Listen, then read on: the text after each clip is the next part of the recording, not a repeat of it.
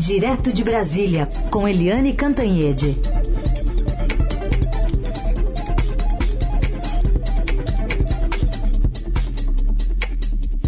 Oi, Eliane, bom dia. Bom dia, Heisen, bom dia, ouvintes.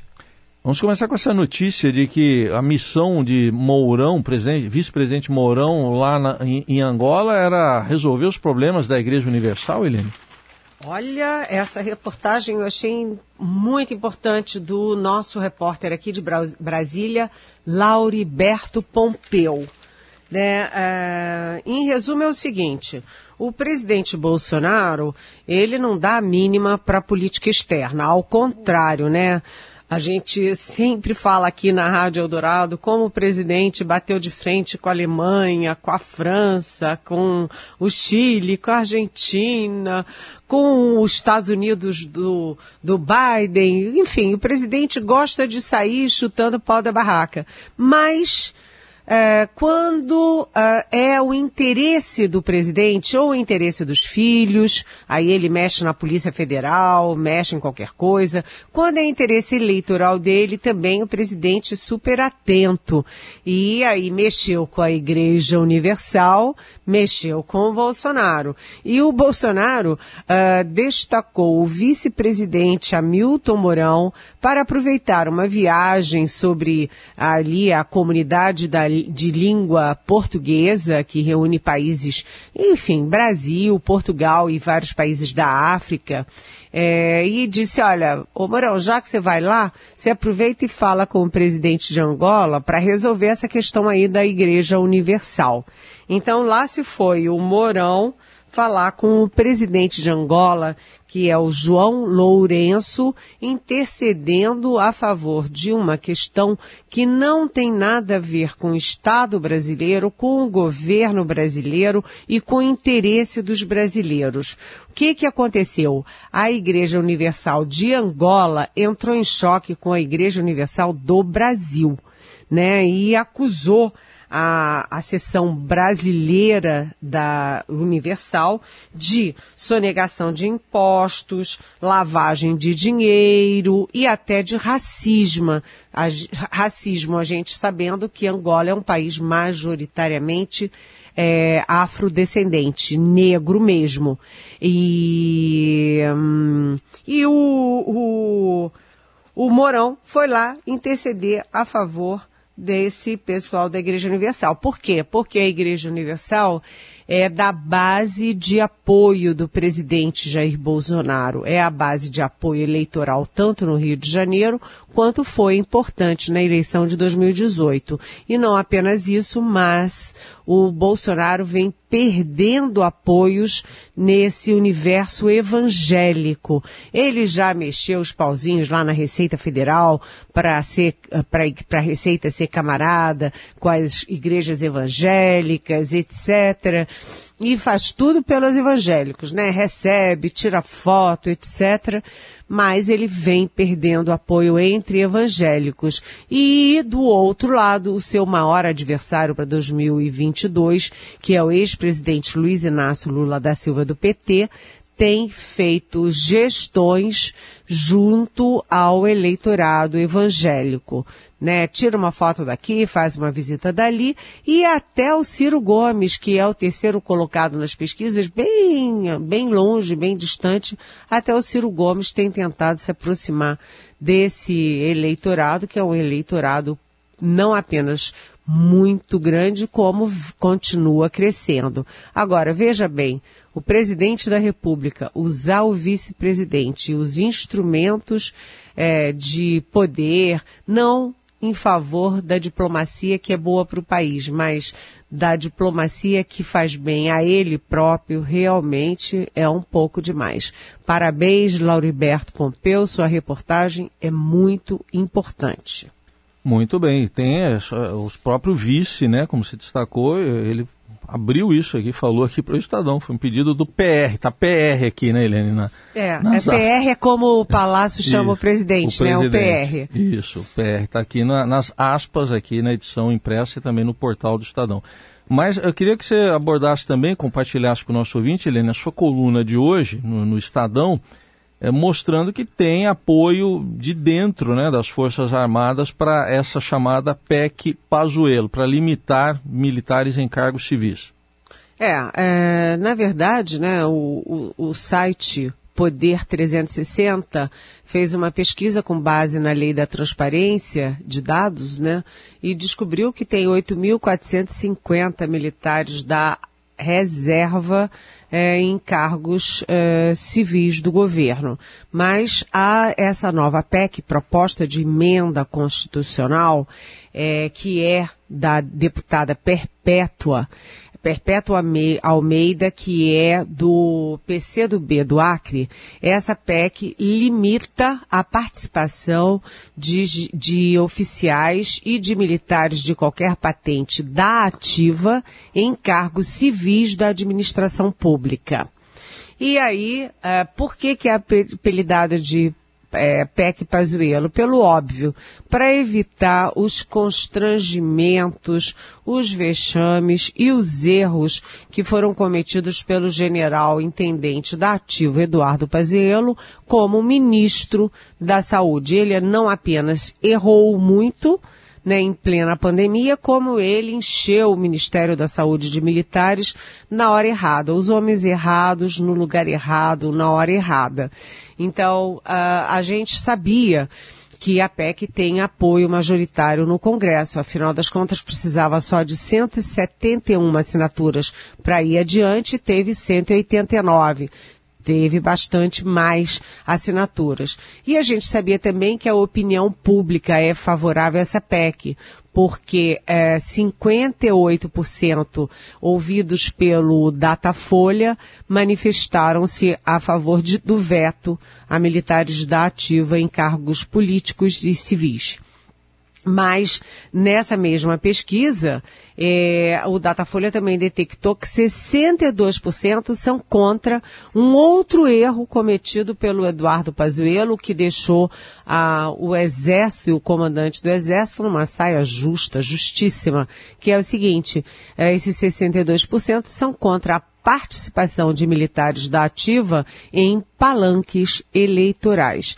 Aí eu conversei muito daqui e dali e descobri que o chefe da Casa Civil, general de quatro estrelas da reserva, Luiz Eduardo Ramos, telefonou para a deputada Perpétua eh, Almeida, do PCdoB, é, emprestando apoio à PEC o Eduardo Ramos tem é, autoridade para fazer isso, porque ele era da ativa, tinha um ano e seis meses a mais para ficar nativa e ele passou para a reserva é, quando percebeu que ia é, continuar num cargo civil. Ele era da Secretaria de Governo da Presidência e agora está na chefia da Casa Civil. Ou seja, ele próprio concluiu que não era adequado um militar da ativa ocupar o cargo que ele ocupava.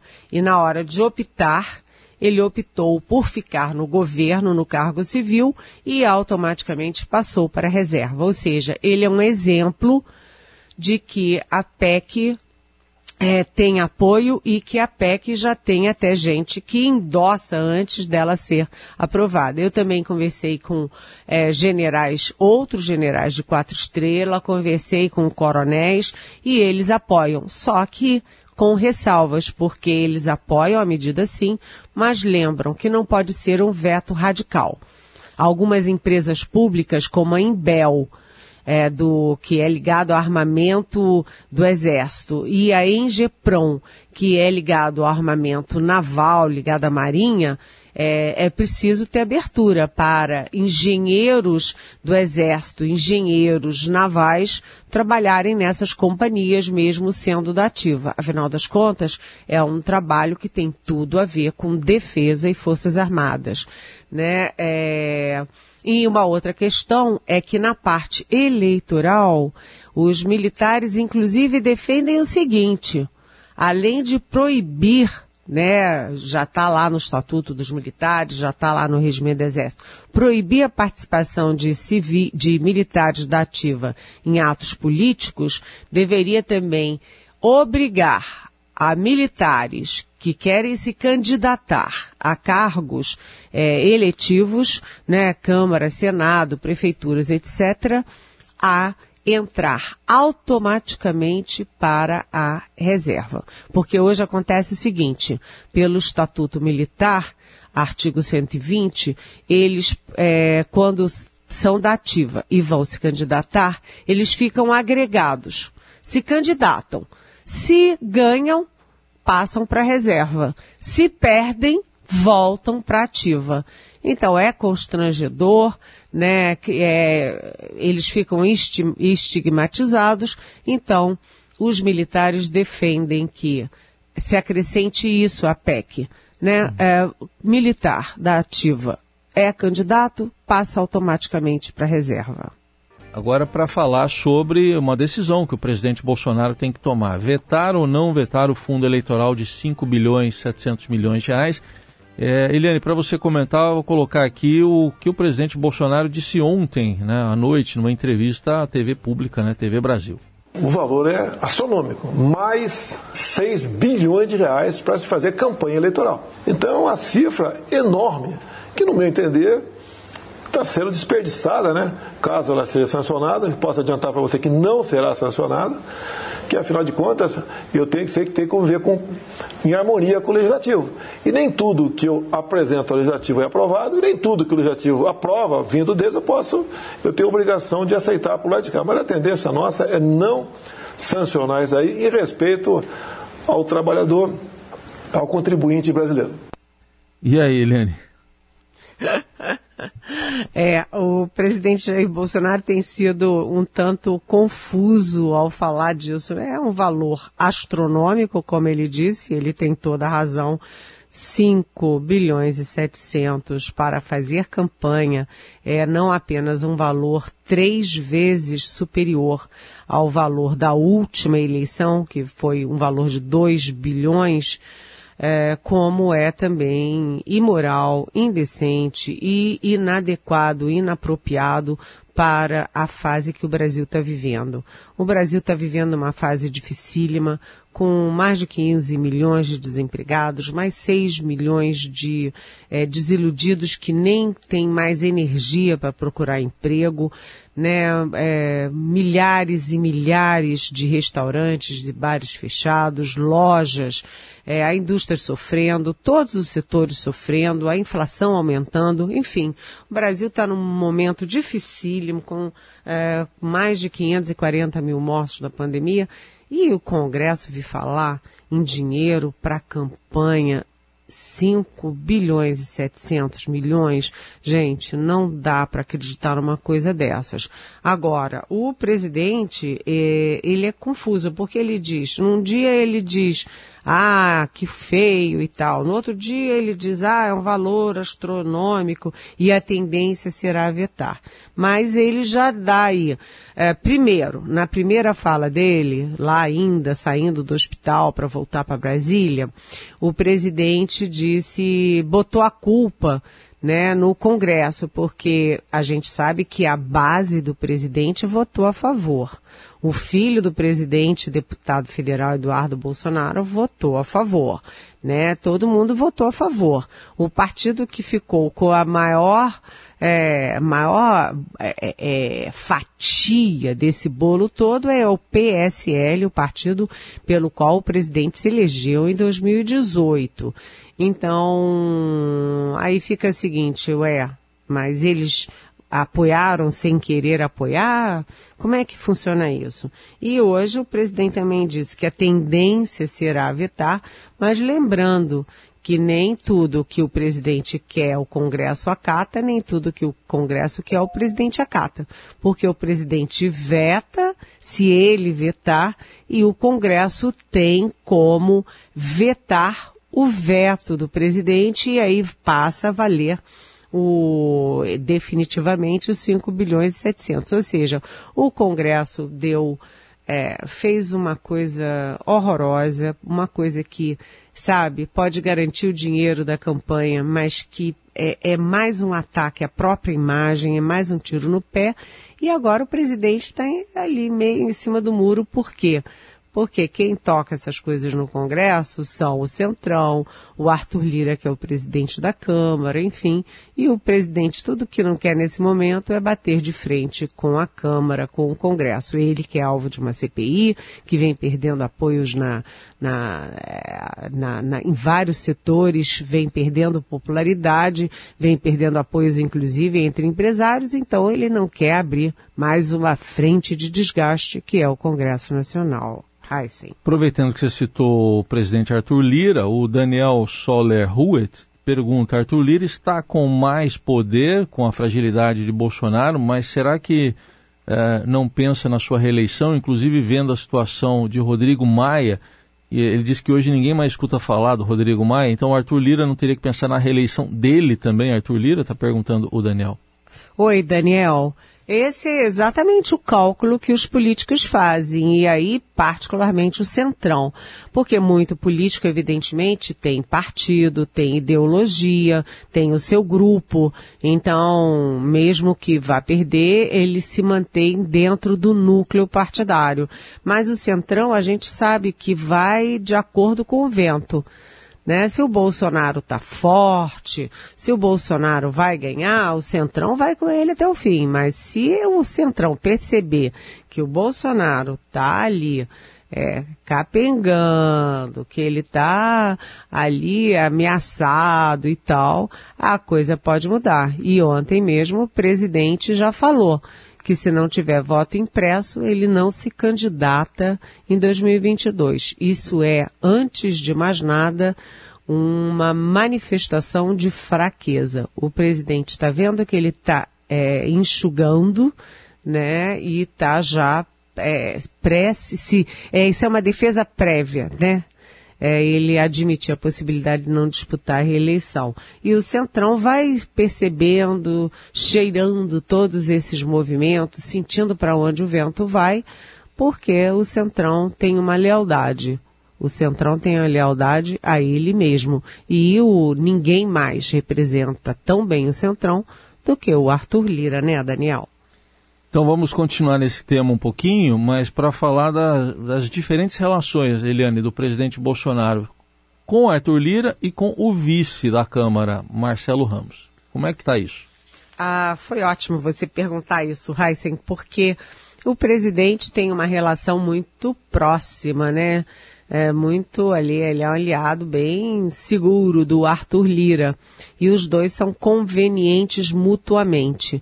O Bolsonaro foi importante para a eleição do Arthur Lira presidente da Câmara e o Arthur Lira tem sido importante para o encaminhamento dos projetos de interesse do Bolsonaro. Então ali é um interesse mútuo. Mas o Arthur Lira, conforme a manchete do Estadão no domingo, já deu um sinal ali.